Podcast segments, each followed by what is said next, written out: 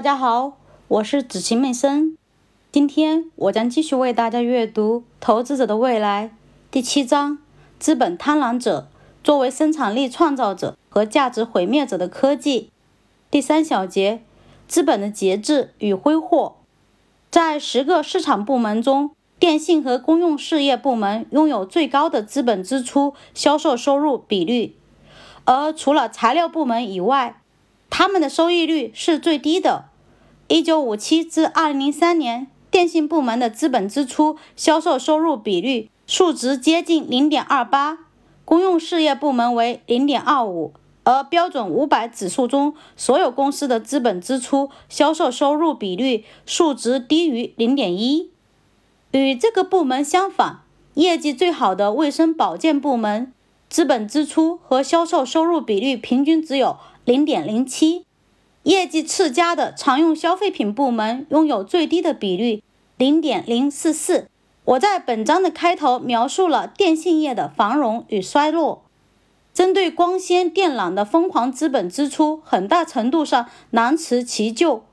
公用事业部门曾在二十世纪七十和八十年代有类似的命运。对核能设施的高额资本支出，使一些公司陷入。或接近破产的境地，类似的现象也出现在单个公司身上。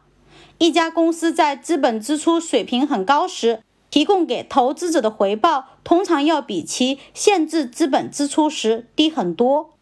当资本支出处于最高水平段时，美国电话电报公司的平均收益率为百分之九点一一，而在其他情况下则超过了百分之十六。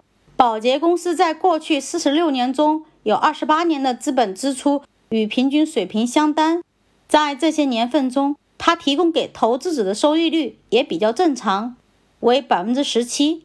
然而，在资本支出处于最高水平段的六年里，该公司的平均收益率只有可怜的百分之二。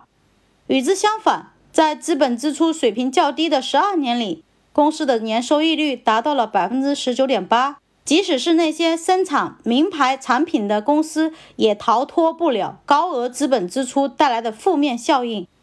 吉列，世界著名的剃须刀生产商，在二十五年的时间里拥有适中的资本支出销售收入比率。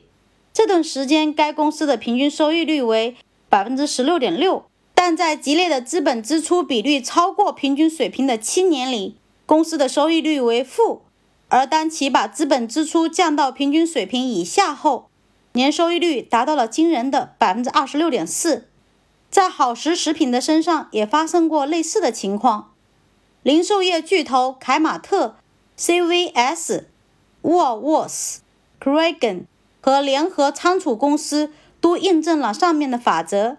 这些公司在资本支出水平较低时提供给投资者的收益率，与其他时候相比。有很大差异。